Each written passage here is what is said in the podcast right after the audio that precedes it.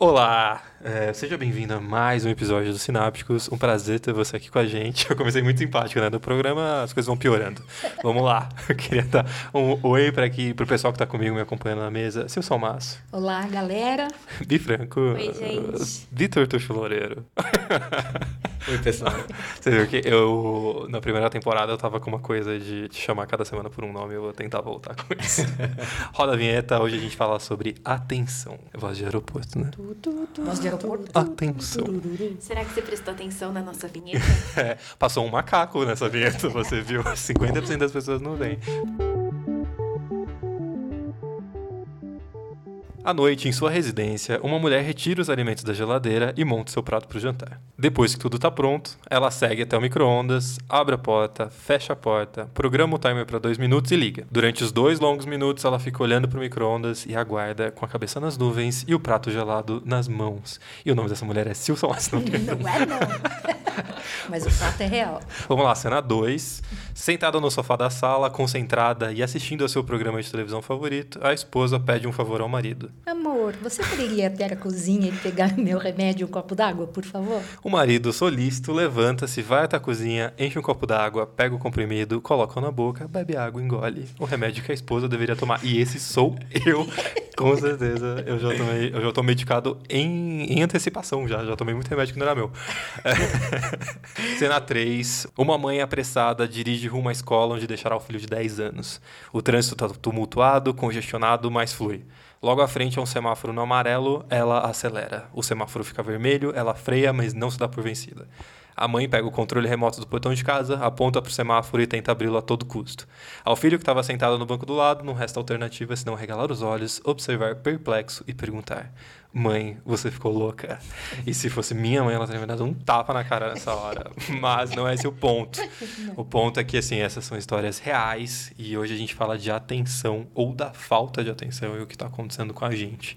Então, vamos lá. A primeira coisa que eu queria perguntar para vocês, para a gente aquecer aí o programa como a gente sempre faz, é entender como vocês veem esse tema, se é um tema que é precioso para vocês, se vocês pensam sobre isso.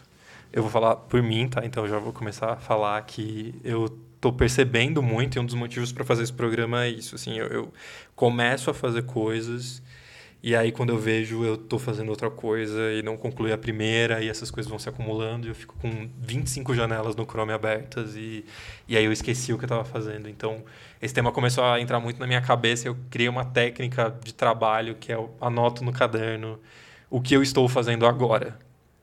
E aí eu fico nisso, e se eu me esqueço, eu volto pro caderno. É quase um processo de meditação, né? Do tipo, tudo bem a cabeça ir pro devaneio, mas você tem que lembrar de trazer ela de volta. Então, escrever num post-it ou escrever no caderno é minha âncora que quando eu tô com um monte de aba aberta, eu volto para aquilo.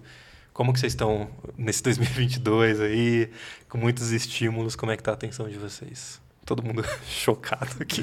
Olha, é, até tava falando com vocês antes, eu sou uma pessoa que vivo bastante no automático, mas acho que meio que eu deixo acontecer, né? Eu, Deixa acontecer. Eu, de longe eu não anoto o que eu tô fazendo, eu talvez eu tenha lavado, passado shampoo três ou quatro vezes no mesmo banho, talvez.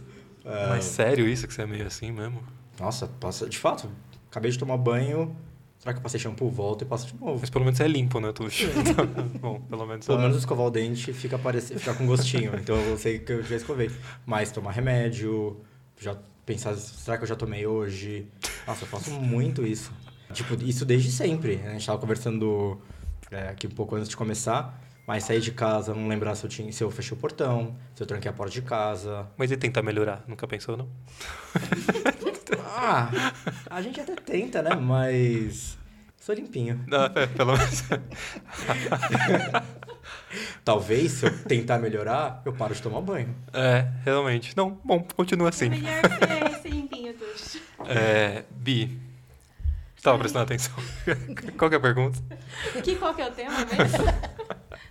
Acho que é um pouco da linha do Tuxo falou e você também falou. Acho que hoje em dia é muito difícil você estar aqui agora, sabe? É, os estímulos são muitos, então às vezes você até começa a fazer alguma coisa, sei lá, alguma coisa do trabalho. Aí, de repente, você recebe uma mensagem no celular.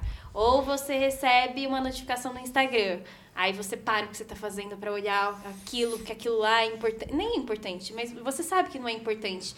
Mas aquilo chama a sua atenção, aí você vai olhar uma mensagem, você já pensa em outra coisa, que leva para outra coisa. E aí quando você vai ver, você passou 10 minutos. E, e aí o trabalho que dá para voltar pro aqui e agora é muito desgastante, não é fácil, sabe? Sim. Então você fica, eu sinto que às vezes eu fico nesse looping. Eu tô prestando atenção, vou fazer isso agora. Aí acontece alguma coisa e pra voltar é muito difícil. E você faz tantas coisas no automático que duvido, aqui ó, desafio, Duvido. pro pessoal aí. Se você nunca pegou o celular pra fazer alguma coisa, e quando você tá mexendo no celular, fala, por que, que eu peguei isso aqui? Muito, muito. Eu abri a geladeira e falo o que, que eu vim buscar, sabe? É tipo, a questão é que do- no caminho até a geladeira, vários outros pensamentos passaram pela sua cabeça do que tem que fazer, do que não tem que fazer. E, e é muito fácil se perder, assim, de chegar e não. Acho que a Bi falou num ponto que é bem crucial, assim, que a gente talvez discuta mais pra frente, que é o momento presente, né? Tipo, é o que, que tá acontecendo agora.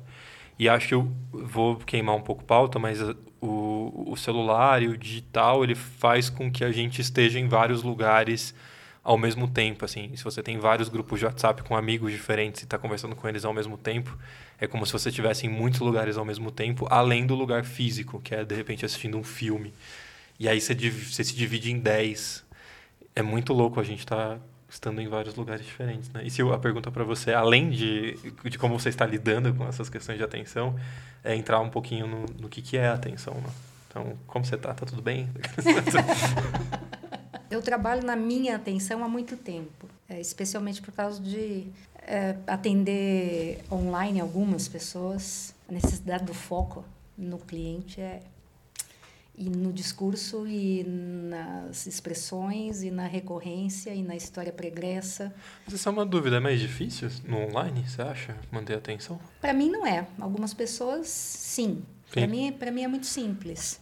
Mas eu acho que minha vida mudou para muito mais foco eh, trabalhando com com mindfulness, né? Trabalhando com meditação e tentando ter consciência, né? Do escape, ter consciência do aqui e agora, ter consciência de alguns automatismos. Né? Eu, eu já deixei o óculos dentro da geladeira algumas vezes, mas faz algum tempo que já não deixo mais. Hum, mas às vezes eu perco o celular dentro de casa, assim. Eu não sei exatamente, eu preciso andar para trás, onde é que eu estava, porque a minha atenção já está na frente, eu estou no automatismo do, do movimento e de repente o celular ficou embaixo de alguma coisa e eu não sei. E como eu não tenho telefone fixo, não dá nem para eu ligar para o meu próprio celular, então para eu saber onde ele está, né? Mas isso tem melhorado muito, muito, muito. E outras coisas também, de ter uma atenção mais plena no que eu estou fazendo. Isso ajuda muito, porque acho que uma das coisas que também permeia isso é a ansiedade da gente de viver o futuro, né? De estar um pouquinho na frente, de estar sempre... E aí a gente perde o aqui, né? É, falando de perder celular, não só para um outro exemplo aí de coisas que eu já fiz duas vezes, por muito tempo eu usei lente de contato. É, é, isso é uma coisa que se você não enxerga e tem uma lente de contato, você passar a enxergar é uma coisa que você deveria perceber.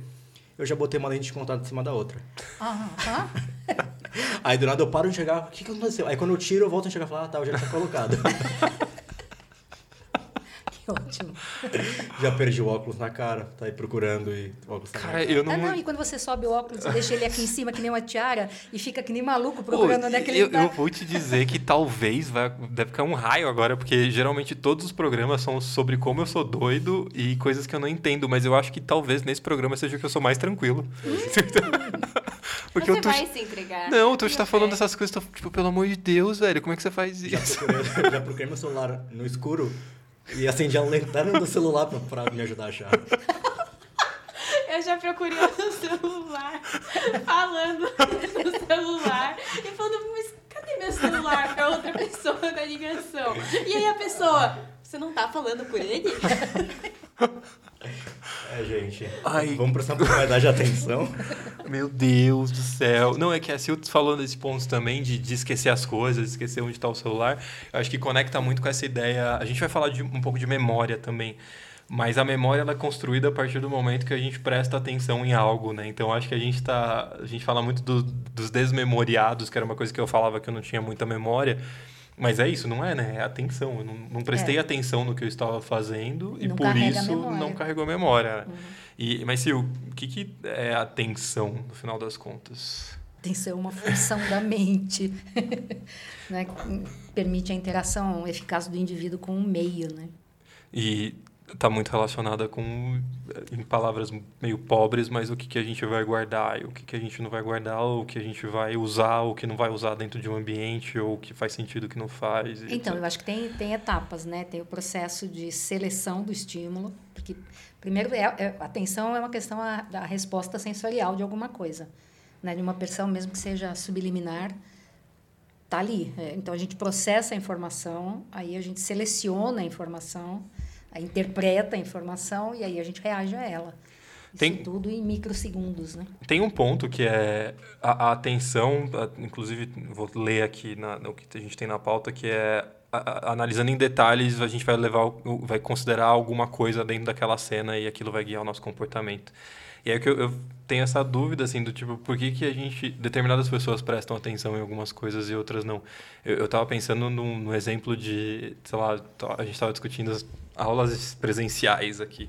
Eu fiquei pensando que se eu tivesse numa sala de aula super absorto ali, prestando atenção no que o professor está falando e de repente entra algum entra uma borboleta, eu possivelmente não prestaria mais atenção em nada, porque revelar aqui que eu não gosto de borboleta também, viu, gente? É, não gosto de barato, não gosto de borboleta também. Tem medo de borboleta também? Medo, daí eu acho que é uma palavra meio forte, mas, cara, eu não gosto de insetos em geral. E aí eu coloco umas corzinhas lá, a galera já tá aceitando melhor. Não acho que é assim, não. Acho que é tipo uma barata arrumada. E- Uma barata pronta pra sair. Exatamente, a borboleta tá nessa categoria. E aí eu fiquei meio curioso nisso, né? De por que, que será que a gente a gente seleciona, a atenção tem muito a ver com selecionar, né? O que a gente vai, vai considerar naquele ambiente. Mas por que, que a gente considera algumas coisas e não outras, né? Eu acho que, que, como evolução da espécie, a gente sempre considera coisas que são ameaçadoras até que você identifique que elas não sejam. Mas Eu é muito que esse é um individual, né? primeiro. eu- Super Ou que Eu acho que- da rotina, né? Então, assim, você já estava preparado para aquela aula, talvez você já está tendo aquela aula toda semana, aí de repente entra uma borboleta. Não é toda Mas- aula que entra uma borboleta. Mas, por exemplo, você prestaria atenção na borboleta ou, tipo, pra você aquilo seria cenário e beleza? É, tem um quê de interesse aí também, né? Se ela não tá interessada na aula, A borboleta.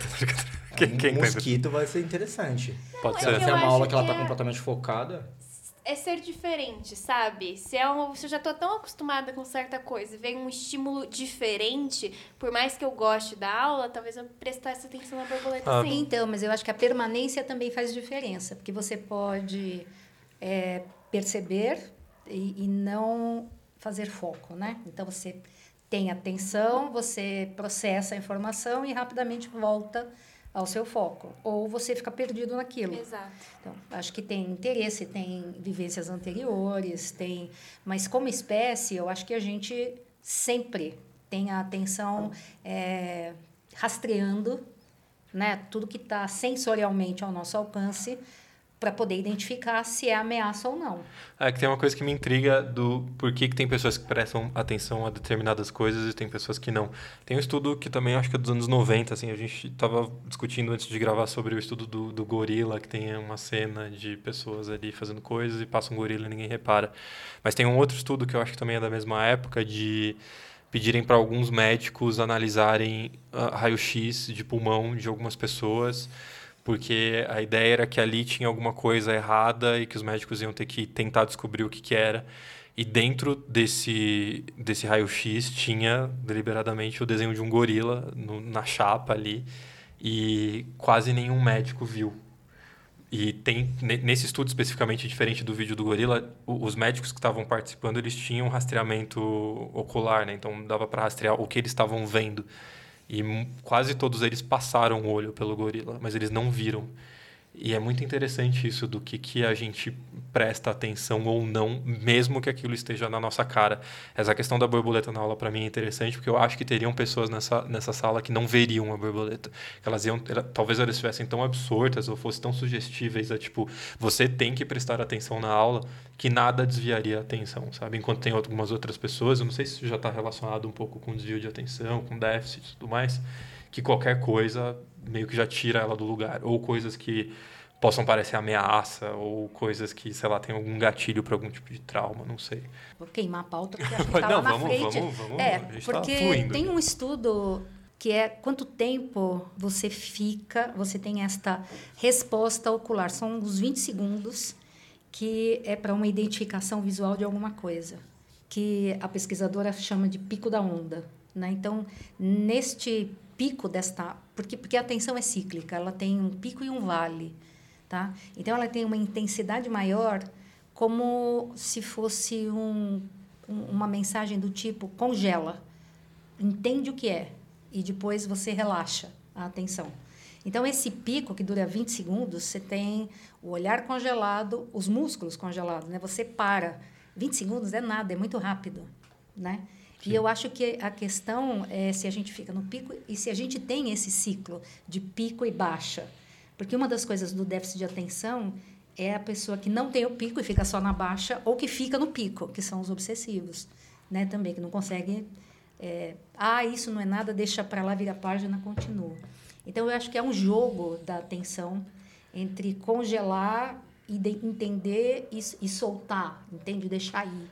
Sim, e eu acho que tem umas coisas também, talvez eu esteja muito viagenzinha agora, mas eu acho que o cérebro percebe muitas coisas que às vezes no lugar consciente a gente não necessariamente tá vendo. Que é talvez sim teu cérebro tenha entendido que tenha uma borboleta na sala, mas ele já já considerou como spam aquilo antes, sabe? Do tipo, não vou criar nada em relação a isso. Tipo, eu sei que tem alguma coisa ali, mas já identifiquei que não, não vai rolar. Eu queria voltar só para a gente falar quais são os princip- as principais funções de, da atenção, né? A gente tem identificação, seleção, ativação e rejeição perceptiva. Então, seria primeiro a gente identifica, tá tudo ali. Aham. seleciona o que, que é importante ou não. Ativação, acho que estaria nesse lugar de o que eu faço com isso. Significado? E, e rejeição também, o que, que eu não faço ou que não é relevante ou que... Boa. Que é o seguir a vida. Eu sei que tem a borboleta, mas eu vou seguir a vida. É, então, acho que se a gente for passar por esses pontos, o que define talvez muito a, a atenção é, acho que é muito o fator importância que você acaba dando, acho, tanto para aquela para o fator distra, é, que vai te distrair, tanto para a tarefa que você tá. Porque, por exemplo, numa, vamos voltar para a ação da aula da borboleta. Se eu estou extremamente focado na aula, eu sei que aquela coisa é muito importante, e aquilo lá pode ser de fato motivador para mim para não olhar nada, não, não vou ouvir o sinal tocar, não vou ouvir um gorila entrando na sala. Talvez seja o fato da minha aula, eu, eu perceber que minha aula é extremamente importante, que me faça não ligar mais para nada. Mas então será que, é, tipo, seus pensamentos possivelmente são mais importantes do que o passar o shampoo? Talvez, talvez o que eu esteja pensando, ah, o que, que eu vou fazer quando eu chegar no trabalho é mais importante que o shampoo. O shampoo já é uma coisa que eu já tenho automatizada. Então, esse- isso é um negócio Isso, interessante. E é- aí eu acho que é a, a priorização, né? Especialmente coisas que já estão automatizadas, que a gente não precisa pensar para fazer, elas acabam entrando numa ordem hierárquica que elas vão ficando em segundo plano. Mas isso é muito interessante porque a gente está tá falando um pouco de, de mindfulness e tal, que é essa ideia do, do viver o momento presente. E aí, quando tu fala isso, me dá a sensação, obviamente, tem os, os níveis disso, mas é quase essa ansiedade do não estar vivendo esse momento, não, não estar tomando este banho, mas pensando no que eu vou fazer depois. E é, é engraçado esse lugar da atenção de como a gente deixa desimportante. Porque é trivial, é um hábito, é um negócio que eu não preciso pensar nisso. Mas também para mim é meio estranho pensar que, cara, eu não consigo tomar um banho em paz, aspas, porque eu tô pensando no trabalho. E aí você, tipo, sei lá, aquele negócio deixa de ser importante, você repete, ou você esquece, deixa de fazer. No teu caso tá bom, porque você tá fazendo duas vezes. Mas a gente tem um caso de esquecer de fazer as coisas que às vezes são importantes, né? Então, mas eu acho que a gente tem automatismos, e automatismos são economia de energia. Sim, super e eles importante. fazem parte né, do nosso cotidiano, é super importante. E a gente tem ansiedade, que é eu não conseguir ficar no aqui e ficar pensando na frente. Sim. Então, eu acho que a gente tem um jogo né, da- com essas. E, e- e com a interpretação sensorial de tudo que é novo e está chegando até mim naquele momento. A música, o despertador, alguém me chamando, né, coisas que eu preciso processar que está ali no meu entorno. Eu acho que é um jogo entre essas coisas o tempo Sim. todo, não tem uma resposta única, todo mundo reage assim ou reage assado. Porque eu acho que é exatamente isso. Quer ver uma coisa muito simples? Eu às vezes vou, às vezes não. Eu já fiz, eu fiz duas vezes e isso já me chamou a atenção para que eu não faça mais. É deixar a cafeteira arrumada para o dia seguinte só apertar o botão, né? Então, como é um automatismo, a, né, é, pegar a caixa do filtro, dobrar o filtro, pôr na cafeteira, encher de água, pôr o pó. Se eu, é, eu fiz porque eu estava pensando em outra coisa e aquilo estava no piloto automático. O que, que eu fiz? Eu fiz até o fim. Eu apertei o botão e coei café na hora. Então, essas coisas, né, que o automatismo pega a gente é, desprevenido também em algumas coisas. Já, dizer, fiz, eu... já fiz muito ST e café gelado sem querer. Porque você fez o processo fiz e... e fui embora. então, fiz, fiz, tomou, fiz o café, café, e fui trabalhar. Minha mãe me mandou mensagem. E aí, você não tomou café? É muito então. louco porque cai nesse lugar do tipo, você tá fazendo um. tem um comportamento automático e ele tá. Tipo, você tem que fazer aquilo. Aquilo tá dentro do seu dia, mas sua cabeça. Um pouco mal. sua cabeça. Não. É que... Bem-vindo ao meu mundo. É. Porque também não. tem o contrário, tem automatismos. É, aliás, os automatismos nos ajudam muito. Você trancar o carro, pegar a chave e guardar sempre Sim. no mesmo lugar, bacana. Quando você não faz isso, você fica que nem louco, você perdeu a chave, você já não sabe onde está. Sim, e tem uma coisa da economia de energia também, que imagina se toda vez que você fosse fazer o café teria que ser um, um processo, uma tomada de, de decisão. Isso, e ah, não, agora como, como eu vou dobrar o filtro, eu não sei o quê. Então faz muito sentido, mas me intriga esse, essa, esse equilíbrio de, ao mesmo tempo que é legal automatizar, por outro lado, também é ruim estar presente. Vou, os, a galera do Mindfulness vai me matar, mas estar 100% presente o tempo todo em todas as coisas me parece meio esquisito também, porque... Não, me parece impossível. Impossível, mas, eu mas acho mesmo que... assim, do tipo, uhum. estou lavando meu cabelo e, cara, é a única coisa que eu vou pensar nesse momento. Eu acho que pode acontecer como um momento de meditação, quase. Mas durante o dia todo, o tempo todo, não dá, né? Não, mas eu acho que eleger, né, um, ter uma consciência maior sobre como você faz as coisas faz com que você fique menos ansioso, é, tenha uma atenção mais precisa sobre as coisas. Eu acho impossível ter atenção plena 100%. Sim, tá? também acho. Mas eu acho que a gente também precisa sair do oposto, onde tudo está automatizado e tudo está levianamente feito nas Exatamente. coxas, não, de qualquer maneira, né? Ou sem atenção. E aí é uma vida atrapalhada. É o famoso equilíbrio, né? Que a gente vem falando muito. É que o automatismo, de certa forma, ajuda a gerar a rotina e a rotina nos traz segurança, né? É. Segurança. Nossa, é você falou de. de é, Maslow, pirâmide de Maslow. Por isso que é importante a rotina. Não, é que você falou isso de rotina e eu acho que essa palavra cai aqui como um raio nessa mesa, porque eu acho que grande coisa da, da, atenção, do tipo onde eu deixei a chave do carro, blá blá blá, ela tá muito ligado à memória, à atenção, mas também à rotina. Porque se eu coloco todo dia num lugar diferente, se todo dia a minha vida é uma aventura, se todo dia. Eu acho que não há. não tem atenção que, que consiga todo dia descobrir uma aventura nova e prestar atenção em tudo. Então por isso que tem essas automatizações é legal também. Sair da rotina, mas sair da rotina todo dia Sim, vira uma bagunça. Só que a, a bagunça vira rotina. Você só aprende se você tem atenção. Então, o aprendizado também é uma outra, né, um outro elo dessa cadeia né, que a gente está falando. Sem Sim. atenção, você não aprende. E aí, voltando para o assunto atenção, eu queria falar sobre os tipos de atenção que a gente tem. Então, tem quatro formas básicas aqui que eu queria discutir, e mais o último deles, inclusive, dando spoiler, a gente vai falar de multitasking, mas primeiro de tudo é a atenção sustentada, que tem a ver com ficar atento a um focado em uma atividade por um longo período de tempo. Eu acho que hoje em dia essa é a mais. Falar isso não existe, sabe? Desculpa, é mas ó, vou te dizer pra vocês que. Ó, pra ser bem honesta aqui no podcast, acho que eu já dei uma desviada umas duas vezes e voltei. é, esse é o último dia da Bi, gente. Ela tá sendo demitida hoje. não, mas é que tem um negócio que é. Isso me lembra um filme que eu, eu vou indicar para vocês, que é o Soul da Disney, que eu não sei se vocês assistiram. Mas ele tem um, esses momentos que ele fala que é, é quando você transcende, assim, quando eles têm essa analogia do seu espírito vai para um lugar elevado, que é aquele momento que você está, sei lá, tocando piano e você fica tão imerso naquilo que você realmente entra no estado meditativo. É flow, não é? Exatamente. Eu acho que esse negócio dessa atenção sustentada, desse estado de flow existe, mas eu acho que ele é meio raro, assim, ele é meio quando você sei lá, de fato você está no lugar certo, fazendo uma coisa que você sabe, porque quando você não sabe fazer, a tendência é meio que procrastinar e, enfim, mas, sei lá, eu sinto que se você, principalmente para músico, assim, que eu acho que é o exemplo mais fácil para mim, Eu penso num pianista que manja muito e que ele tá ali numa sala com puta piano e ele entra nesse estado que ele tocaria o dia inteiro, sabe? Mas eu acho isso meio raro, sabe? Incomum, talvez. Mas eu acho que você está esque... Eh, entendo o estado de flow quando você está num processo criativo ou numa emocionalidade intensa e num sensorial muito perceptivo.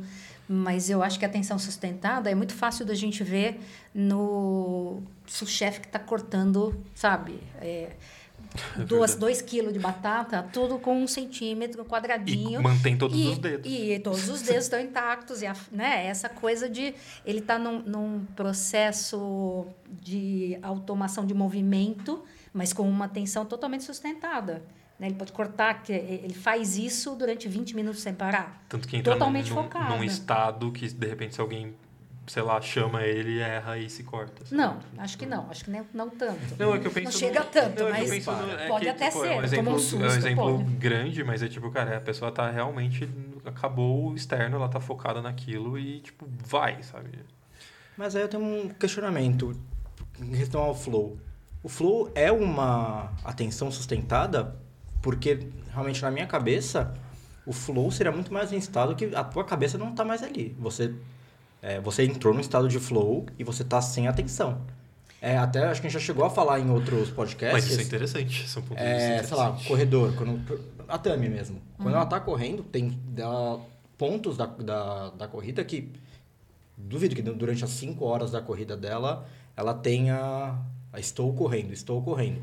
É um estado de flow então, que ela, ela, ela entrou. Só que essa a é a questão. É a triatleta é. que correu o Ironman. Ouçam, só, só uma referência. Ouçam os nossos é. programas sobre endurance. Não, e eu menciono ela porque ela maravilhosa e correu um Ironman. Um beijo. Então, já vi, é, de dois e já virou ídola. Mas uh, eu, quando fui fazer corridas amadoras aqui, durante, durante alguns quilômetros, é, você esquece do período. Isso é um estado de flow. Mas, e a minha atenção naquele momento não existiu. Mas eu acho que esse é. Eu te, te trago uma pergunta em cima dessa pergunta porque eu não tenho resposta. Então, foda-se, vou ficar perguntando coisas. Não, mas é, é, mais o ponto de: será que para estar no estado de atenção eu preciso ter essa consciência de que estou atento a isso? Porque quando você fala do tipo, ah, eu tenho uma hora e ela não fica pensando, puta, estou prestando atenção nisso. Eu acho que a grande questão do foco e da atenção é justamente você estar tá no estado tão, tão focado, Mas atento. Esse é automatismo. Que não, eu não sei se é. Será que Você é? indo dirigir pro trabalho, é, eu tô fazendo a mesma coisa por uma Mas hora. É, Mas eu acho que é diferente, flow. eu não é, acho pra flow. Mim, o flow é exatamente não, isso. sim. Você não tem mais a consciência de que você tá é, prestando atenção. Pra mim é tão, Mas tipo, tá, é, quase transcendental. Sei lá, eu penso né? em flow às vezes quando você tá lendo um bom livro, que você entra, sei lá, entra na história. E você leu meia você, hora. É, leu duas horas e foi, assim. Pra mim, Sim. isso é o momento que talvez você tenha entrado no estado de flow. Eu, eu tô nessa aí também. Você falou de dirigir, eu acho que pra mim, assim, uma pessoa que está na marginal dirigindo, eu não acho que ela entra no estado de flow. Ela está atenta, mas tem várias coisas acontecendo e beleza, ela tá atenta a dirigir.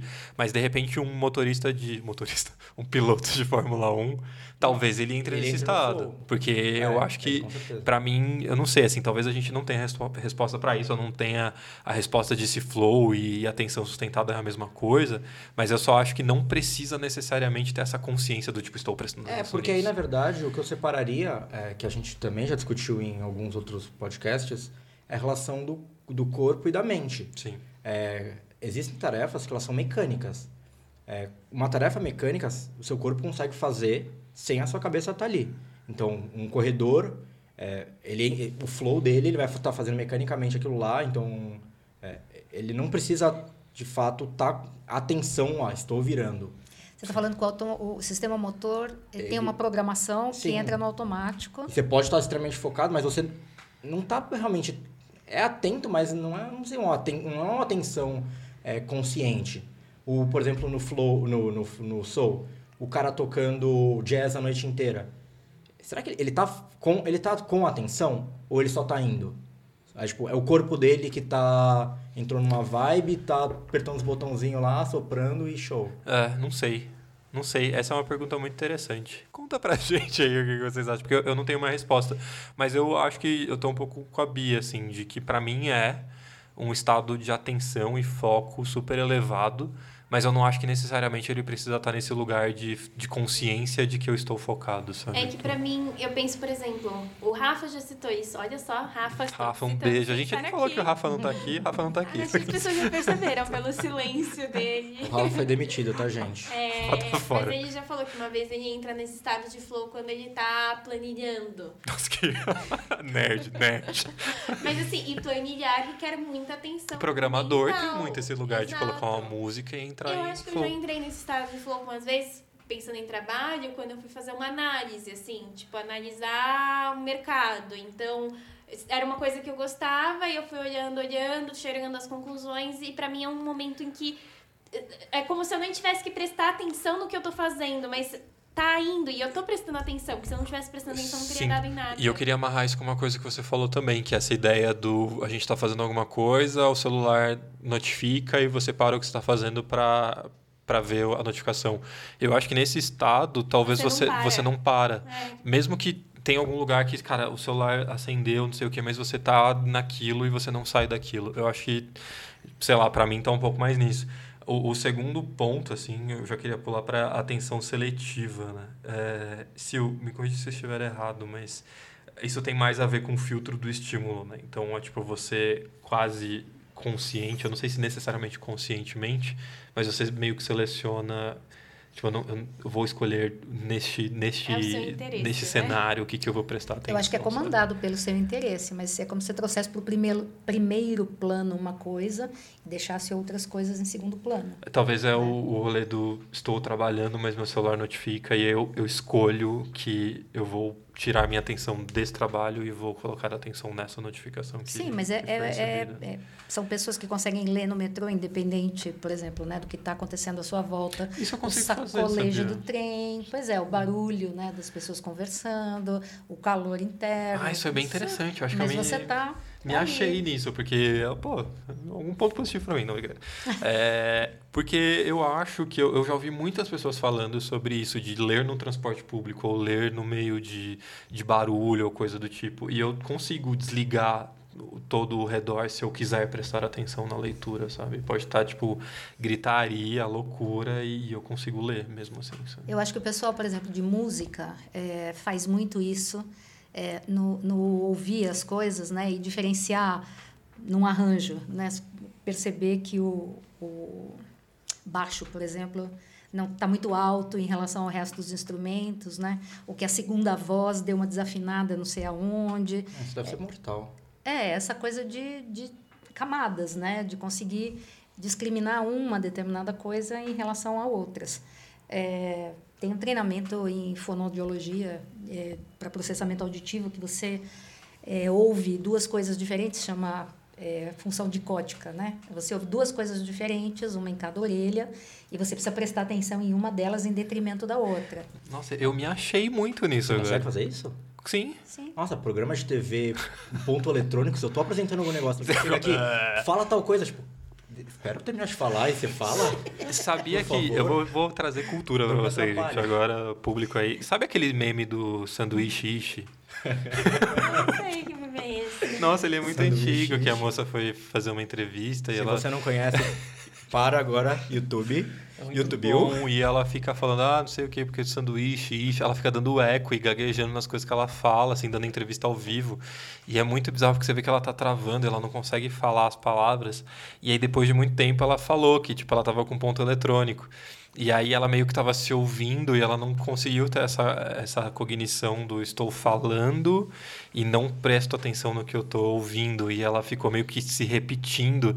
E é legal vocês falarem disso porque eu acho que me achei na vida, assim. Eu, eu consigo fazer isso. Você falou, só antes de passar a palavra, você falou dessa história da música. Eu acho que talvez, assim, eu sou alucinado com música, assim, com mesmo de instrumento e tal. E eu faço muito isso de às vezes estar ouvindo alguma coisa e falar, agora eu vou ouvir a linha de baixo dessa música e ficar ouvindo meio que diminuir o restante na minha cabeça e ouvir só a linha de baixo, assim. Então é Isso, interessante isso é um treino comum, quem canta em coral tem muito isso, é muito Você ouvir a fácil. camada, né? As, cam- É é, as quatro vozes cantando. Mas isso também é o treino especial do intérprete Loucura. que faz né? Interpretação simultânea, tradutor simultâneo. Senão fica doido. Meu, é isso, tem que ter dois cérebros, né? Não, Porque eu é seria- exatamente Eu isso. seria totalmente sanduíche ishi. Uma coisa que quer me matar é quando eu tô, eu tô num call e a gente faz call com muitos terceiros, mas muitas vezes eu tenho algum parceiro de call do meu lado. E ele tá com o microfone aberto e eu me ouço pelo microfone dele. Eu não consigo falar. É que você Eu fica meio pa- assim, oi, ela. É aquele momento, que- momento que eu paro, ó, muta por favor. Mas é, porque Eu não você, consigo, tipo, eu se travo. você ouvir com atraso, você vai falar, tipo, oi, tudo bem? Você fica tipo, oi, bem. Porque você tá meio que se ouvindo e você não consegue separar as coisas. Não. Eu, eu não sei se vocês. É morte. Eu gosto muito de Oscar e durante um tempo a tradução simultânea é, que passava, né, com os as pessoas fazendo o discurso e o tradutor em cima. Não consigo. Que raiva, né? Porque Mas é ruim você ficava brigando entre um e outro, tentando ouvir, né, o original e a tradução. O Não, original e a joga no tradução. SAP. Sim. Real, eu, escolho, eu, eu ouço em chinês, mas não me bota chinês com português em cima. É, mas mudando um pouco ainda em atenção seletiva, quando a gente começou a falar de atenção seletiva, pra mim, a gente até num foco meio que de assunto, sabe? Quando a gente, sei lá, tá numa mesa de bar e tem uma conversa, essa conversa te interessa. Fofoqueira. Fofoqueira. Vou prestar atenção. Aí, de repente, vão falar, sei lá, alguma coisa, qualquer coisa que não me interessa. Sei lá, o carro que lançou esse ano. Aí, automaticamente, parece que a minha mente vai para um lugar muito distante. E aí, até ela voltar e perceber que as pessoas até mudaram de assunto, demora um tempo. Assim, é um pouco, até mesmo para mim, essa atenção seletiva é meio de identificação, sabe? Eu gosto de tal assunto, eu tenho interesse por tal coisa que tá acontecendo legal. Vou prestar atenção aqui, vou opinar. Ah, isso daqui eu já não gosto tanto. Eu acho Ah, Gente, mas isso, isso acontece em momentos muito estranhos, como, por exemplo, relatos de adolescentes no ensino médio, né, da professora que fala muito né, né.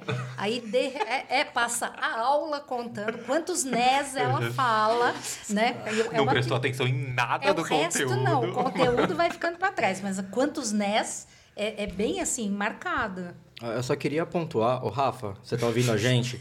Quando a Bit julgar que você, ela, você parou de ouvir Não, ela, eu joga, faço isso bem menos. jo- joga isso na cara dela, que ela deve fazer isso com você também, tá? Não, mas o que. Eu já fiz isso com ele, mas ele faz mais isso comigo do que ao contrário. que Mas assim- escuta, um, uma- um- um sinal evidente de que você é, está desinteressado em alguma coisa é você deixar de prestar atenção. Muito. Isso é óbvio. muito. Né? Você está conversando com alguém e a pessoa está, certo?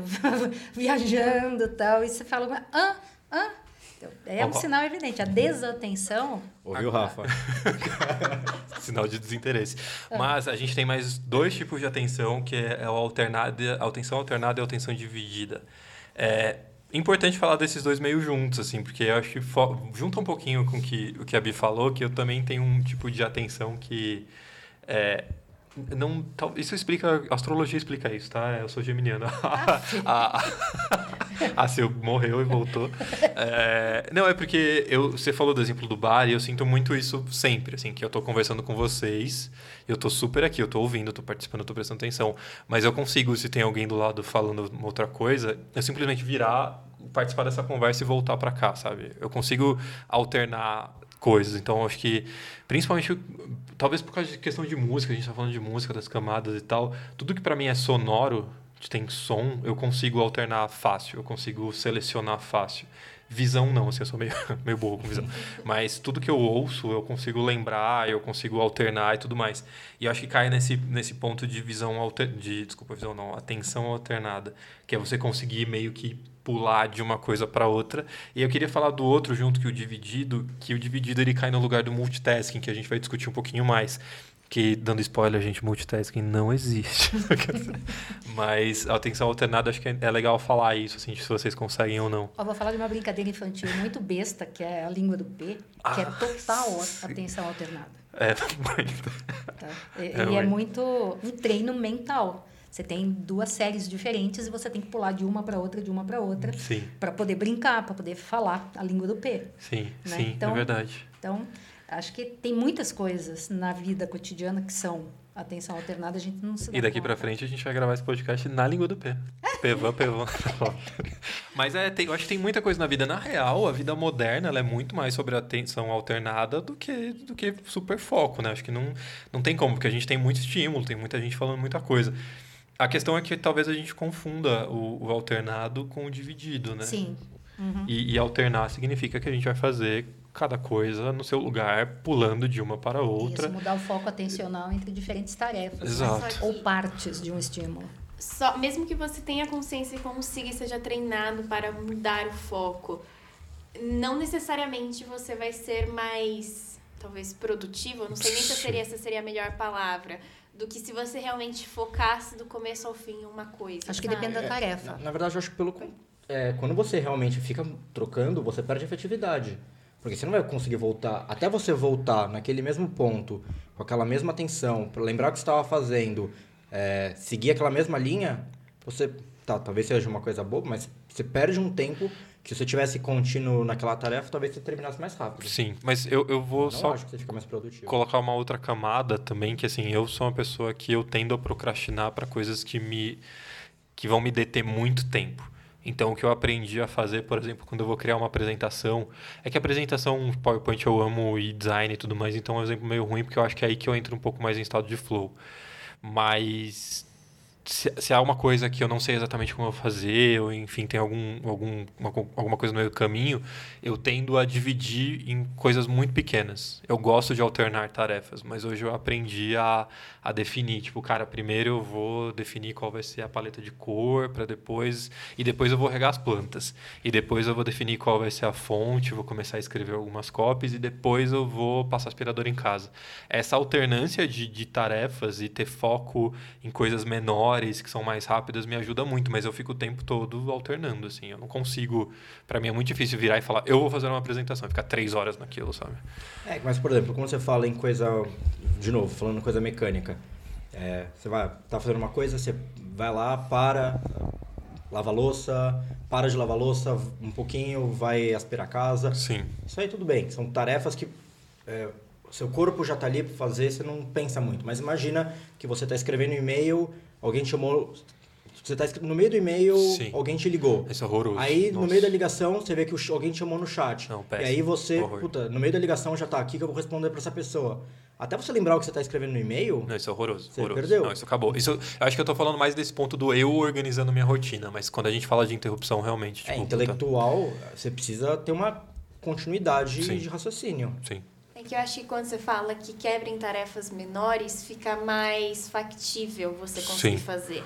Então, e além do mais, às vezes eu fico pensando, né? Se você parou para lavar a louça, a, a- quando você termina de lavar a louça, dá a sensação de fiz uma coisa. Próximo. E isso te dá um gás pra. Sim. Tá, então agora que eu lavei a louça, deixa eu voltar lá e definir qual vai ser minha paleta de cores. Sim. Então você vai. É como se você fosse dando vários checks ao longo do dia, e aí isso vai te motivando Sim. pra próxima tarefa. Isso é atenção sabe? plena em diversas tarefinhas. É, é verdade. Pode ser, mas eu acho que a atenção, é, essa atenção alternada, ela também traz a possibilidade de um descanso, de uma sobrecarga numa determinada coisa, do jeito que vocês estão falando. Então, você tem uma tarefa que é cognitiva, de construção de uma determinada resposta, e você para para ir checar se a máquina de lavar está ok, é um, que é uma tarefa motora, né? Então você descansa o cognitivo, ou você vai passar aspirador de pó, que é uma tarefa motora também. Então você descansa o cognitivo, faz o motor, sai do motor, vai fazer, sei lá, uma outra coisa e aí você volta. Então você tem um descanso de áreas diferentes.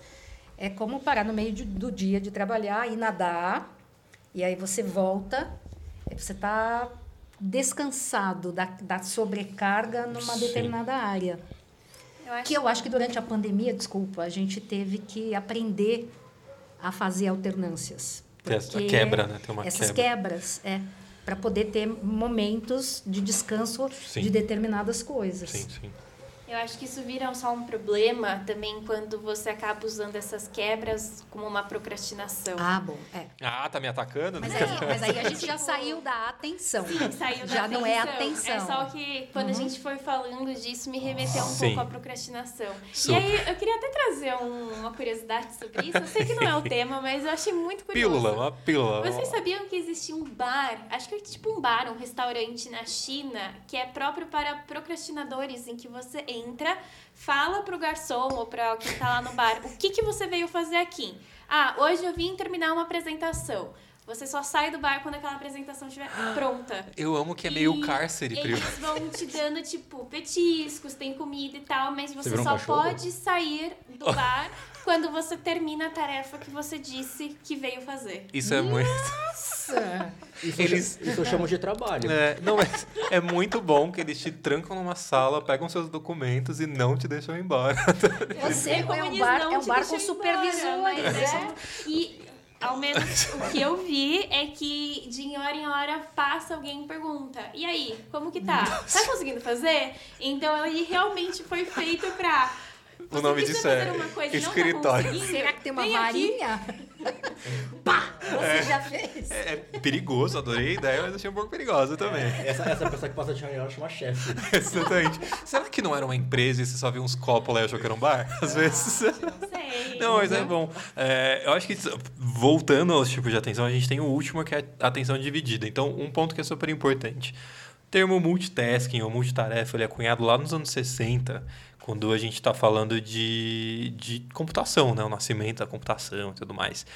Com essa ideia de que os computadores faziam muitas coisas ao mesmo tempo, ou mais de uma coisa ao mesmo tempo.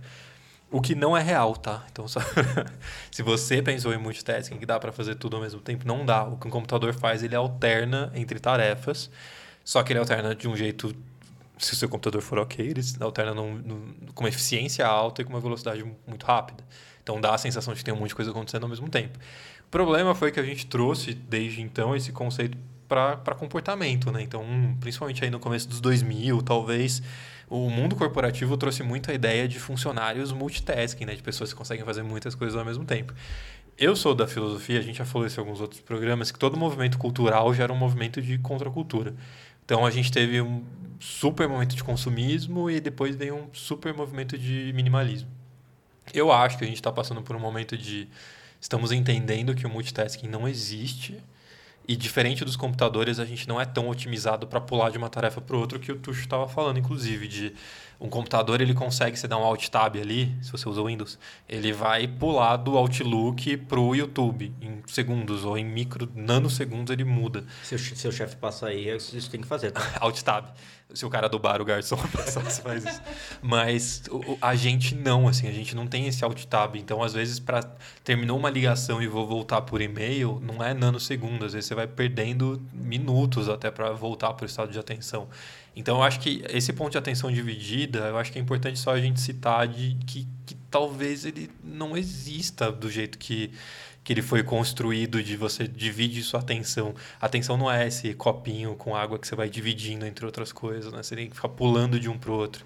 Então, é, eu acho que eu já lidei muito com a ideia de sou multitarefas, faço muitas coisas ao mesmo tempo e hoje eu fujo um pouco disso, assim, de cara, ninguém é multitasking e vamos focar no que você está fazendo e depois você faz outra coisa, sabe? É, acho que até, pegando um pouco o que você falou, né, por muito tempo eu me considerei multitasking. Até de fato perceber que talvez eu seja é, mais alternador do que qualquer outra coisa, né? Eu, não, eu sou péssimo em dividir a atenção. Realmente, é, se uma coisa vem, não consigo prestar atenção em duas coisas, mas eu consigo ficar ouvindo um pouquinho do que você está falando, um pouquinho da Bi, um pouquinho de você, um pouquinho da Bi. Aí um pouquinho você, um pouquinho da TV. É, isso sim, dá que é pra al- fa- é alternando um pouquinho. né? Alternância, Não é dividida. é. É, eu acho que eu consigo fazer muito bem. Mas, é, é, realmente, eu acho que hoje a gente está muito... Por isso que eu não sei se o multitasking acaba. É, porque muitas vezes você é multitasking não por opção. Que nem que eu estava falando... é, você começa um e-mail, do nada alguém te liga e do nada alguém te chama no chat.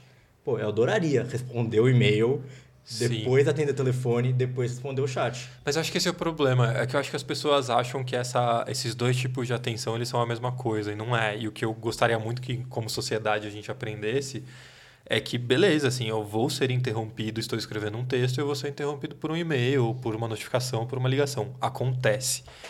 Só que o problema é que as pessoas, principalmente a galera que está em posição de chefia, ainda acha que, que beleza, dá para dá escrever esse texto enquanto você participa do Zoom. Você está numa videoconferência, enquanto isso eu vou ler o artigo de não sei o quê. Não, não dá, assim. É, o que eu gostaria muito que as pessoas entendessem é que você pode estar fazendo várias coisas ao mesmo tempo mas a sua atenção não está dividida entre essas coisas. Então você está alguma coisa você está perdendo, sabe? É, alguma é, coisa tá ficou no caminho. Dividida de uma forma otimizada ou de uma forma né, ótima para tudo isso. Você não consegue manter a qualidade de tudo quando você divide. Quantas vezes, gente, eu já passei por isso muitas vezes, tá? De, sei lá, tá assistindo um filme e alguém me chamar no WhatsApp e eu parar para responder rapidinho e voltar pro filme e falar, puta, eu, eu perdi o que aconteceu, eu vou ter que voltar 15 segundinhos aqui. Então.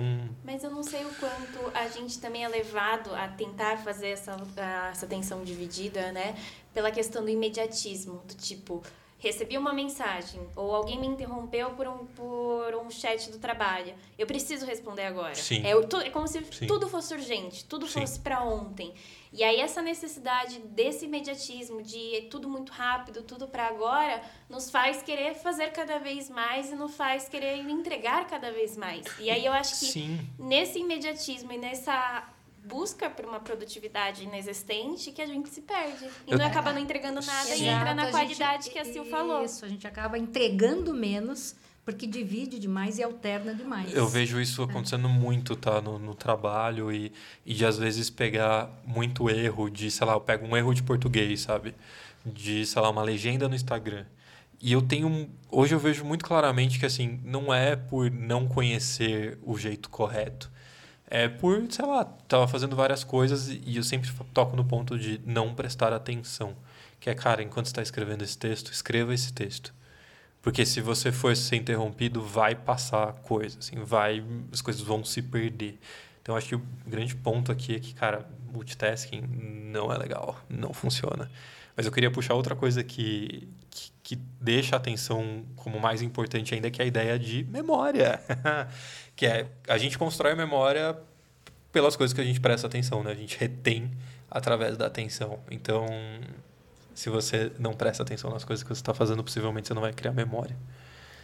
É, que é mais ou menos quando você faz no piloto automático e, e, e faz um equívoco, né? Eu tranquei o carro, eu peguei e eu não pus dentro da bolsa, eu pus dentro do bolso. Eu fico procurando dentro da bolsa horas. Né? Então, Sim. você perde tempo e, né? E você precisa tentar voltar para trás e lembrar o que você fez, mas a sua memória não foi carregada, você não lembra, tem um branco ali.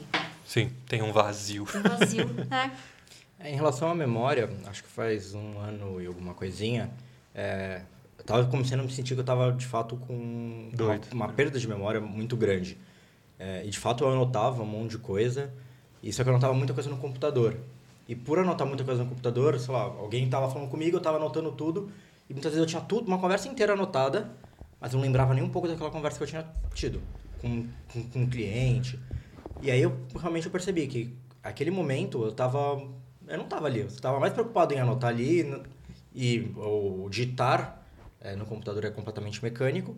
Então eu não estava prestando atenção e, por consequência, eu não lembrava. E aí desde então eu começo a anotar na mão. Anotando na mão, você olha, você vê a palavra, sim, você tem aquele momento de sim. um pouco mais de consciência. Eu hoje não, não posso falar que minha memória é boa, mas eu acredito que anotar as coisas me faz uhum. muito estar no presente, prestar mais atenção Cara, e lembrar das coisas. Sim, eu tenho pensado muito sobre isso nas últimas semanas, que é desde que a gente está discutindo pauta e pensando em temas, tem esse negócio de, de atenção e memória que me deixa muito, muito surtado, que é essa ideia de que a gente presta menos atenção nas coisas, então talvez a gente crie menos essa memória, tenha mais esses, esses vãos, esses vazios de memória. Ao mesmo tempo, a gente está vivendo no tempo que a gente mais tem acesso a a criar conteúdo e jogar em nuvem. Então, assim, eu não preciso necessariamente prestar atenção neste dia, mas eu tiro fotos desse dia que vão pro, pro Drive, vão para a nuvem E aí eu posso não me lembrar desse dia, mas eu Vai ver a consigo ver a foto e lembrar exatamente do que aconteceu. Então, o meu Google ele tem o tracking lá dos meus passos. Eu consigo abrir uma página e ver exatamente como foi o meu dia três anos atrás, alguma coisa assim. Não necessariamente me lembrar disso. Então, ao mesmo tempo que a gente tem muito esse arcabouço, tem muito acesso e tá tudo, os dados estão lá, a gente não lembra, né? A gente perdeu um pouco desse de lembrar do cheiro do dia, talvez, sabe? É porque eu acho que a gente tem recursos tecnológicos que a gente começou a usar estrategicamente para poupar esforço e acho que a gente deixou de treinar coisas que sem esses recursos tecnológicos eram mais treinadas porque não tinha uma alternativa. Então a gente meio que acho que relaxou um pouco o sistema, que é a história, por exemplo, poucas pessoas lembram o número do número de telefone. É verdade. Porque está tudo registrado. Nossa, é verdade. Né? Eu lembrava de tudo. Eu lembro de todos até... De certa data. É, Até certa da minha é. mãe e do meu pai, É quando um a gente era marcador, analógico, é, eu não lembro. marcador Da minha irmã, temporal. não sei É, mais. é Então, é um marcador temporal que é um fenômeno. Tipo, não né, precisa mais. Que a gente não precisa mais porque a gente criou um recurso tecnológico para poupar o tempo e o esforço dessas coisas. E, aliás, o desenvolvimento tecnológico ele sempre vem nesta direção, tentar minimizar o esforço e poupar tempo. Ah, mas é meio triste esse caso. Mas eu fico me questionando, não sei se eu vou falar besteira aqui, Vai, não, obrigado. Pode falar. Pode falar. do quanto, por exemplo, é impossível lembrar de tudo com Sim. muito detalhe. Sim.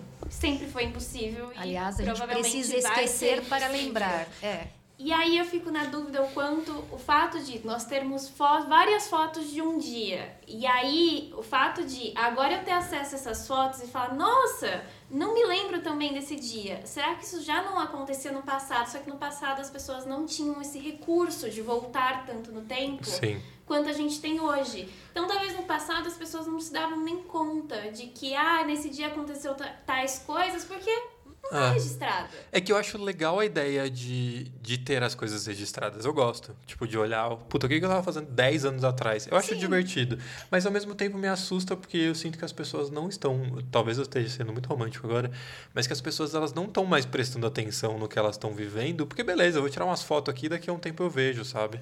Eu acho que é mais o. Eu não me preocupo tanto com. Eu acho da hora as ferramentas, eu acho da hora ter tudo na nuvem, ter um monte de foto. Porque eu já tive celular roubado na época que não tinha nuvem, eu perdi as fotos. Então, triste. Eu acho legal estar lá, eu só acho triste, talvez a gente não se preocupar mais com o dia a dia, porque vai estar lá mesmo, sabe? É, O maior exemplo disso é o pessoal que grava o show pelo celular pra ver depois. Não vai fazer nada com aquela merda. Ela não, viveu, de- ela não viveu o momento, Sim. é, mas ela vai lembrar daquela gravação. Talvez Pra ela sempre. chegue em casa, veja. Ela vai ter uma gravação péssima E ela não vai ter. Isso que me, me intriga, assim, ela não vai ter a lembrança de estar do, lá. do cheiro e do, da sensação e da luz e do, do mas ela, frio mas que ela vai tava. lembrar, talvez, do... Nossa, foi difícil enquadrar. Pô, a galera Exatamente. Tá pulando. Exato. Pô, uma cabeça na minha frente. É isso. Então, mas acho que o Lucas está falando de uma coisa que é assim, a multissensorialidade. Realidade, todo mundo falando Isso, junto. Obrigada, né? Eu acho que são várias memórias sensoriais e acho que as memórias elas se estabelecem pelo significado emocional que elas têm, de valoração. Então, uma pessoa que é muito ligada a cheiros, que é muito conectada nisso, vai ter talvez uma memória que é maior do ponto de vista do, dos cheiros do lugar do que visual. Mas a gente está vivendo num mundo onde, e não só pela nossa própria capacidade como espécie, né, da gente ser muito mais especializado visualmente do que olfativamente, auditivamente, a gente tem no visual uma sociedade criada toda com um apelo, né, daquilo que é visual mais intenso. Mas acho que as memórias têm um cunho sempre de significado intenso e emocional. E cada um guarda para si, dependendo daquilo que pega mais ou pega menos. Tá? Mas eu ouvi uma coisa muito linda também, dizendo que nós somos, na verdade, a soma das nossas memórias. Sim. Porque elas constituem toda a subjetividade né, da nossa vida. Esse é meu ponto. Se a gente constrói menos essas memórias, Quando a gente tem problemas de atenção, é, talvez a gente vire a soma dos dados que a gente tem, ou de quantos terabytes de fotos a gente tem, sabe? talvez esse excesso de visualização impeça a gente de dar importância a outras coisas. Mas eu acho que de uma forma ou outra é meio que impossível, assim. Ok, você talvez não tenha prestado tanta atenção, mas a sua memória, seja a memória então da tirando a foto, como o Tuxa falou, da gravação, aquilo vai constituir o quem você é hoje. Assim, a emoção ela vai estar presente ali. Independente se foi tentando gravar o show ou se foi realmente prestando atenção no show. Sim, eu, eu concordo e discordo, porque eu vou citar um exemplo de, tipo, sei lá, eu tive a oportunidade de ver a, a Mona Lisa, sabe? E aí, para mim, é muito é muito todo o rolê de ter conseguido viajar, de ter conseguido ir lá e de ser numa salinha lá no meio com um monte de gente e de parar ali na frente e olhar por aquela olhar para aquela obra por tipo 20 segundos e, e, e, ter lido sobre aquilo e saber a importância histórica, entender a técnica, não sei o quê. E eu via, enquanto eu estava na sala vendo e pensando sobre aquela obra, eu vi várias pessoas passando, tirando uma foto e saindo. Tipo, é quase colecionar aquilo, sabe? E eu não sei se isso constitui uma memória. Eu não quero fazer. É esse que é o problema, né? Eu não quero competir quem tem a melhor memória. Mas eu sinto que eu absorvi aquele momento, que eu estava ali naquele momento, que eu vivi aquilo e que aquilo me marcou. E eu não sei se uma pessoa, um turista que passou ali correndo e fala, puta, vi a Mona Lisa, foto, Mas check. É o meu ponto é, alguma coisa tem que marcar. Sim. Se ele foi na Mona Lisa e tirou a foto, depois, porque ele não prestou atenção na Mona Lisa, sei lá, que ele tenha talvez saído da Mona Lisa e tomado um sorvete. Talvez aquele sorvete tenha marcado. Pô, toma sorvete na casa dele. Será, eu fico questionando se. Será. É, é, é, meio impossível você passar um dia inteiro sem nada te marcando. Alguma coisa é, tem que te marcar. Pode ser. pode ser. uma coisa mais fútil, como pode ser uma coisa mais, sei lá. Elaborada. É, não, elaborada. Caindo fora do julgamento, né, de valor da Exatamente. coisa. Talvez eu esteja só julgando. Alguma coisa você tem que lembrar, gente. Não é possível. Assim, essa coisa do desmemoriamento memoriado, né? É interessante da gente pensar uma pessoa que não retém. Sabe aquele filme do Adam Sandler? Que é que como se fosse dia. a primeira vez? Muito Ai, bom, é muito, muito fofo. É muito fofo, mas cada dia ela precisava ser lembrada de tudo, né? Mesmo que ela tivesse uma relação intensa emocional com ele, mas Sim. apagava. É, Imagina acho, viver assim. Eu acho que essa questão, de fato, alguma coisa ele precisa lembrar, de fato, alguma coisa o cara deve lembrar. Mas corre o risco de a gente acabar entrando é, cada vez mais em automatismos e, de fato, é, lembrar de menos coisa. Um ponto que o Lucas ele mencionou é a questão da gente ter muito dado e pouca memória.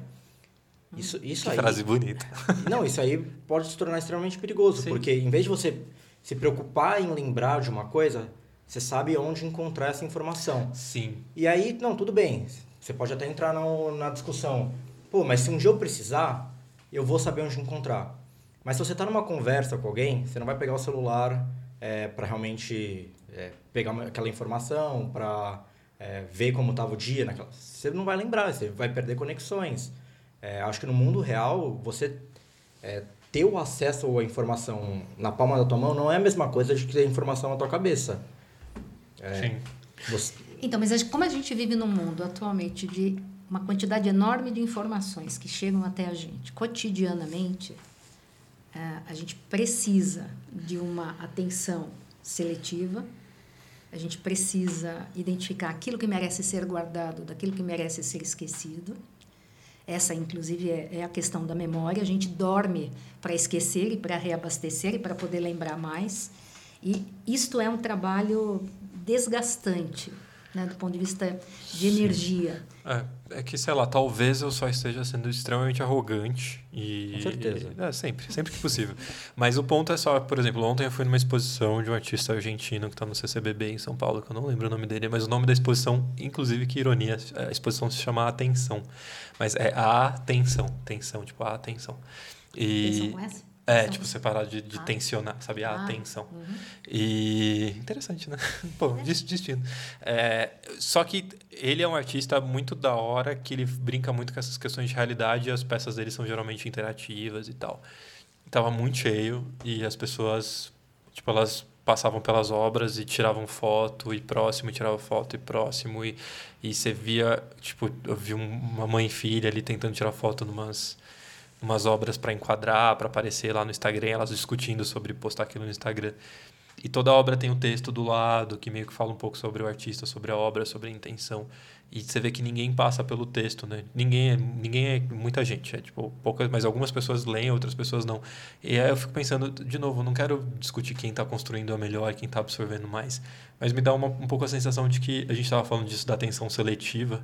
Hum. As pessoas acho que estão deixando muita coisa passar, sabe? Tipo, parece que a obra de arte vira um, um grande pedaço de plástico que está ali para você tirar uma foto e quando não é aquilo, sabe? Tem uma discussão, tem uma intenção e acho que a gente não presta não presta atenção. Não quero ser a pessoa que vira e fala, não, você tem que olhar para as nuvens e não sei o quê. Não é isso, mas eu acho que a gente está retendo muito pouco de coisas que são muito mais complexas, sabe? Mas eu acho que, que nós, assim, pensando na nossa, talvez na nossa geração ou na nossa sociedade, a gente não foi estimulado a prestar atenção nisso. É. Você já teve uma discussão sobre uma obra de arte? Pois é, sobre... não faz sentido sobre a arte como um todo, assim, às vezes eu chego na frente de um quadro e eu me sinto burra. Tipo, eu não sei, às vezes, olhar pra esse quadro e falar e conseguir explorar tudo que aquele quadro provavelmente tem pra me tá, dizer. sim, faz sentido. Só que eu sinto que eu fui muito pouco estimulada nessa área, entendeu? Então, pra, e as pessoas foram muito estimuladas a vou postar coisas no Instagram ah, e ver o Instagram ah, todo ah. dia. Então, automaticamente o que eu vou fazer? Se eu estou numa obra de arte, vou. Eu não, tá? Eu não posto muita coisa assim no Instagram.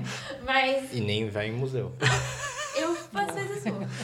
Mas eu automaticamente vou postar uma. tirar uma. procurar um lugar bonito para tirar uma foto e postar no meu Instagram. Porque Faz é a minha realidade. é o sentido. que eu estou mais acostumada, sabe? E e faz muito sentido e você trouxe um gancho para essa conversa porque a gente está indo para o final do programa e eu queria falar sobre uma palavra que você trouxe. A gente, eu queria falar muito sobre duas coisas ainda, então vou passar por isso rapidinho. Mas eu queria primeiro falar de estímulo, que é a gente sempre fala de rede social, a gente sempre entra nisso. Mas é a gente está sendo estimulado o tempo todo, a gente está sendo interrompido o tempo todo e no final das contas tudo que todo mundo quer é a nossa atenção, né? A atenção virou um, um produto. Então é quem chama mais atenção, quem grita mais, quem se expõe mais, a marca que aparece mais, a rede social que te faz ficar mais tempo dentro dela. Então, é, quantas menções quantas tem? menções tem e likes e Marcas de tempo que são julgadas pelo top of mind. Exatamente, top of mind, que é tipo qual marca que você lembra mais quando te perguntam. A gente está sendo julgado por quem quem consegue chamar mais atenção, quem consegue se expor mais e aparecer mais. E aí tem, falando de rede social, eu queria falar sobre TikTok rapidinho, mas é só um dado que eu acho que é desse ano, do final do ano passado, que o próprio TikTok ali falando que os usuários gastavam mais de uma hora e 25 minutos por dia no, na rede, abrindo o aplicativo pelo menos 17 vezes por dia, e a gente está falando de uma rede que tem vídeos de 60 segundos.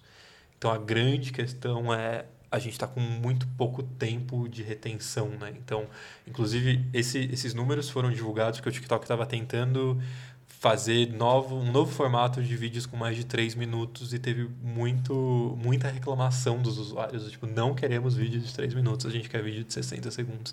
Então, eu acho que tem essa questão de. Que loucura, né? Hoje a gente pensava num filme de 3 horas e num processo de venda em marketing que demorava muito tempo. E hoje em dia, cara, a gente tem que se virar em 60 segundos, sabe? Você tem que fazer as pessoas prestarem atenção em você em 60 segundos ou menos, porque a gente pega a publicidade no YouTube Cara, é cinco segundos. Você tem cinco segundos para chamar a atenção. É muito, é muito bizarro isso, como tá todo mundo o tempo todo brigando pela nossa atenção e cada vez mais a gente quer gastar menos tempo prestando atenção nas coisas. Não, não só a gente quer gastar menos tempo, a gente quer gastar menos tempo. A gente está com uma capacidade de focar menor, Sim. cada vez menor. É. Mais suscetível a essa mudança o tempo todo. E aí a gente acaba retendo menos, porque uma mudança muito frenética acaba tendo uma alimentação da memória superficial. Sim. E eu acho que, de certa forma, a oferta é muito maior, né? Então, antigamente, você pensava, ah, tem a TV, tem os canais ali, então eles meio que disputavam entre si a sua atenção. Hoje em dia tem o TikTok, que tem, sei lá, várias pessoas usuárias, várias pessoas postando conteúdo. Quando a gente vai para o lado de mercado também, antigamente você tinha majoritariamente as marcas massivas ali no mercado que disputavam entre si. Hoje em dia você tem quantas mil marcas de Sim. shampoo, mil marcas de sabão, mil marcas até mesmo de alimentos que estão ali disputando aquela sua atenção. Sim. Então acho que a questão da oferta hoje em dia está muito maior, que por um lado é muito positivo, mas por outro é uma busca insana só prestar atenção em você. É, isso é interessante, porque antigamente realmente você tinha um conteúdo ou dois, três canais de mídia muito grande que assim, você estava ouvindo rádio e aí entrava no comercial, você mudava de rádio. Você mudava de estação, ou sei lá, você estava vendo TV, entrava no comercial, você ia pegar uma água. Hoje em dia não tem, não tem como você ficar sem conteúdo, porque é streaming. Então você decide que você vai assistir o que você quiser e se tiver alguma coisa chata você vê o celular e a gente falava muito em marketing do conceito da segunda tela, lembra? Há muitos anos. E hoje em dia é um conceito super atrasado, porque já estamos falando de quarta, quinta tela, de você estar tá com o notebook no colo, o celular na mão, o celular corporativo, a TV tocando e, sei lá, todas as coisas acontecendo ao mesmo tempo. Então, tá todo mundo. E, e aí que entra a grande questão, né? Tem muito conteúdo e as marcas começam a brigar para quem vai chamar quem vai chamar atenção e como, não né? tinha tanta marca assim, era uma coisa muito mais massiva. Até tinha, mas aí normalmente eram coisas mais é, locais, regionais e não tinha um alcance. Hoje em dia você pode ter uma marca, sei lá, da sua região que entrega no Brasil inteiro. Sim. Então ela já entra naquele pool disputando a atenção do Brasil inteiro. E o produto também, a atenção, ele é importante, porque, sei lá, vou falar qualquer rede social, o próprio Twitter. A ideia é. E todo, todo aplicativo é assim, tá, galera? É importante saber. Quanto, como eu faço você ficar mais tempo aqui dentro? Então é isso. A Netflix quer que você não saia da Netflix. O Twitter quer que você não saia do Twitter. Então um grande produto ali é sua atenção, porque através da sua atenção você consegue vender publicidade, enfim, o que for. Mas é isso, né? Tipo, to- to- todo mundo ali tem um milhão de marcas, nunca vai acabar, o feed nunca vai acabar, tem muita coisa. E aí, cara, o, não sei se vocês lembram, porque eu sou um senhor já, mas existia um tempo antigamente que o feed acabava. Que você rolava, rolava, rolava no Instagram e ele virava e falava, tipo, acabou, acabou o conteúdo. Não tem... Antes a MTV dava, ou não só MTV, mas qualquer TV, assim, dava meia-noite, acabou a programação, galera. Agora desliga a TV aí, depois do Corujão ali da Globo, acabou e volta às seis da manhã. Acabou isso, né? O conteúdo tá ali o tempo todo, então estão brigando pela sua atenção. E aí um ponto que eu queria trazer é de TDAH. Essa, essa é a sigla correta. TDAH. Tem se falado Com muito. H e sem H, né? Tem se falado muito sobre desvio, déficit de atenção, falta de atenção. Eu só queria trazer a provocação do tipo, se a gente não romantiza um pouco também esse déficit de atenção, sabe? Porque tem muita gente, a gente já falou disso em vários programas sobre outros assuntos, sobre pessoas não diagnosticadas, que viram e puta, eu tenho déficit de atenção. E às vezes você não tem, às vezes você só tá vi- vivendo numa sociedade que, que tá todo mundo te chamando e que seu celular tá apitando a cada três segundos. Será que a gente não tá romantizando um pouquinho essa falta de atenção? Ó, a, a literatura traz que, na verdade, o cérebro adora ritmos e que boa parte da atividade dele se dá em ciclos. O sono, por exemplo, é todo cheio de ciclos. Acontece a mesma coisa com a atenção. Ela não é uma coisa constante, ela alterna entre atenção e distração a cada 20 segundos. Então, acho que é uma questão importante do funcionamento do cérebro, mas por que, que ela alterna entre atenção e distração? Na verdade, não é distração. Quando você está nesse distração, você tem consciência de outras percepções, de outras coisas sensoriais. E isto é uma ah, coisa que evoluiu com a nossa espécie e que permitiu que, ao mesmo tempo que a gente tivesse, sei lá, fazendo fogo, a gente se desse conta do animal, do som do animal, né, que estava por perto e de se proteger. Então foi essa alternância que fez a nossa espécie sobreviver. Mas eu acho que esta característica também é aquilo que nos tira da, do foco, né? E acho que o excesso de estímulo e essa competição toda é, pela nossa atenção aproveita esses gaps e faz a gente ir para outra coisa. E eu acho que o déficit de atenção, ele talvez seja, e é uma explicação minha, tá bom? Não tem nada de tá científico. É uma coisa da pessoa ser carregada como num rio por um estímulo após o outro e após o outro e após o outro e ela não consegue voltar. Então eu acho que é esse descontrole, não que ela não perceba, não, não tenha atenção em alguma coisa, mas ela é carregada pelos estímulos, ela vai sendo carregada como uma correnteza. E é muito o que a Bia falou do começo que eu acho interessante, que essa coisa de você vai e voltar é muito difícil, né? Mas voltar é a grande questão, né? Eu acho que... Do... Vou fazer um, paralelo estúpido, mas da mesma maneira que a, a, o condicionamento cardiovascular, o mais importante é que você mede, que você entende, é o tempo de recuperação, né? A pessoa se esforça um monte e aí, quanto menor o tempo que ela leva para voltar ao normal, é que conta, né, da, do condicionamento dela. Eu acho que é a mesma coisa para a atenção. Quanto menos tempo você leva para voltar ao foco, mais você está condicionada, a sua atenção ela, ela é mais eficiente, ela responde mais.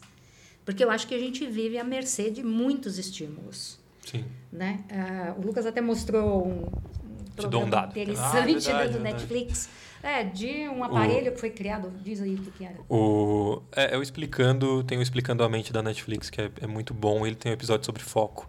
E, puta, eu não lembro quais anos, talvez nos 40, ali, 50, que um, um carinha criou um, um instrumento para se tampar do um grande capacete de madeira para com só dois furinhos para ver o que estava à sua frente para se, se descolar totalmente do mundo exterior, né? Pra, é, tipo... Do barulho da rua, da campainha, do telefone, Sim. do pessoal andando no andar de cima. Que tem até a analogia de que, sei lá, 100 anos depois isso foi substituído por os nossos fones de ouvido com cancelamento de ruído e, e etc, etc e tal. Mas aí acho que para finalizar o programa, inclusive, a grande questão é que esse instrumento, esse, esse cientista maluco que criou isso, um dos, no texto que ele, que ele divulga ali, ele fala muito sobre essa ideia de que, cara, isso aqui vai te, te afastar do, do, do exterior, mas você ainda vai ser interrompido por você mesmo. Né? Isso, que é a questão, quais são os tipos de distração, né? A distração pode vir de fora sensorialmente e pode vir de dentro, do emocional. Que acontece bem mais, então, inclusive. Então, muito mais, porque se você está com a cabeça cheia, se você está né, num momento, sei lá, de um conflito de relacionamento, você não consegue tirar a sua atenção disso para pôr em outra coisa. O tempo todo isso volta e rouba a sua atenção. Então você fica em desequilíbrio. É. Então a de fora, tudo bem, você põe tampão, viseira, né, apaga a luz, sei lá, meio de dentro. O que, que a gente faz? E as amarguras da sua vida, como é que você vai lidar com isso? Eu acho que. É, Falei. Não, eu queria trazer um último ponto. É, que é um pouco relacionado a isso, do quanto também não sei se eu tô viajando aqui, mas o quanto as pessoas hoje em dia estão tão acostumadas do tipo, é, tá, se você quer a minha atenção, se esforça para me dar as. Me entretenha, me, entre, me entretenha. Para que eu te dê a minha atenção e o quanto elas estão cada vez mais passando a responsabilidade para o outro, do tipo. Você se esforça para ter a minha atenção e eu não me esforço para ter deixar a minha atenção em você.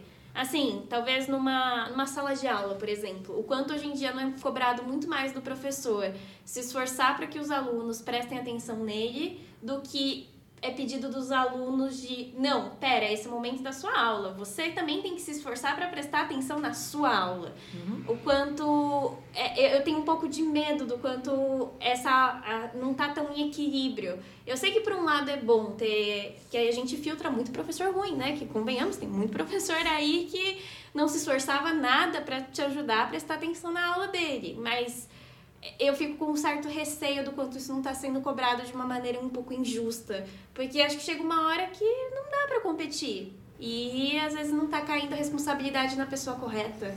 Então, você está dizendo que a, a, a, conexão da atenção ela está muito ligada ao motivacional, ao estimulante, aquilo que é capaz de me capturar, uhum. né?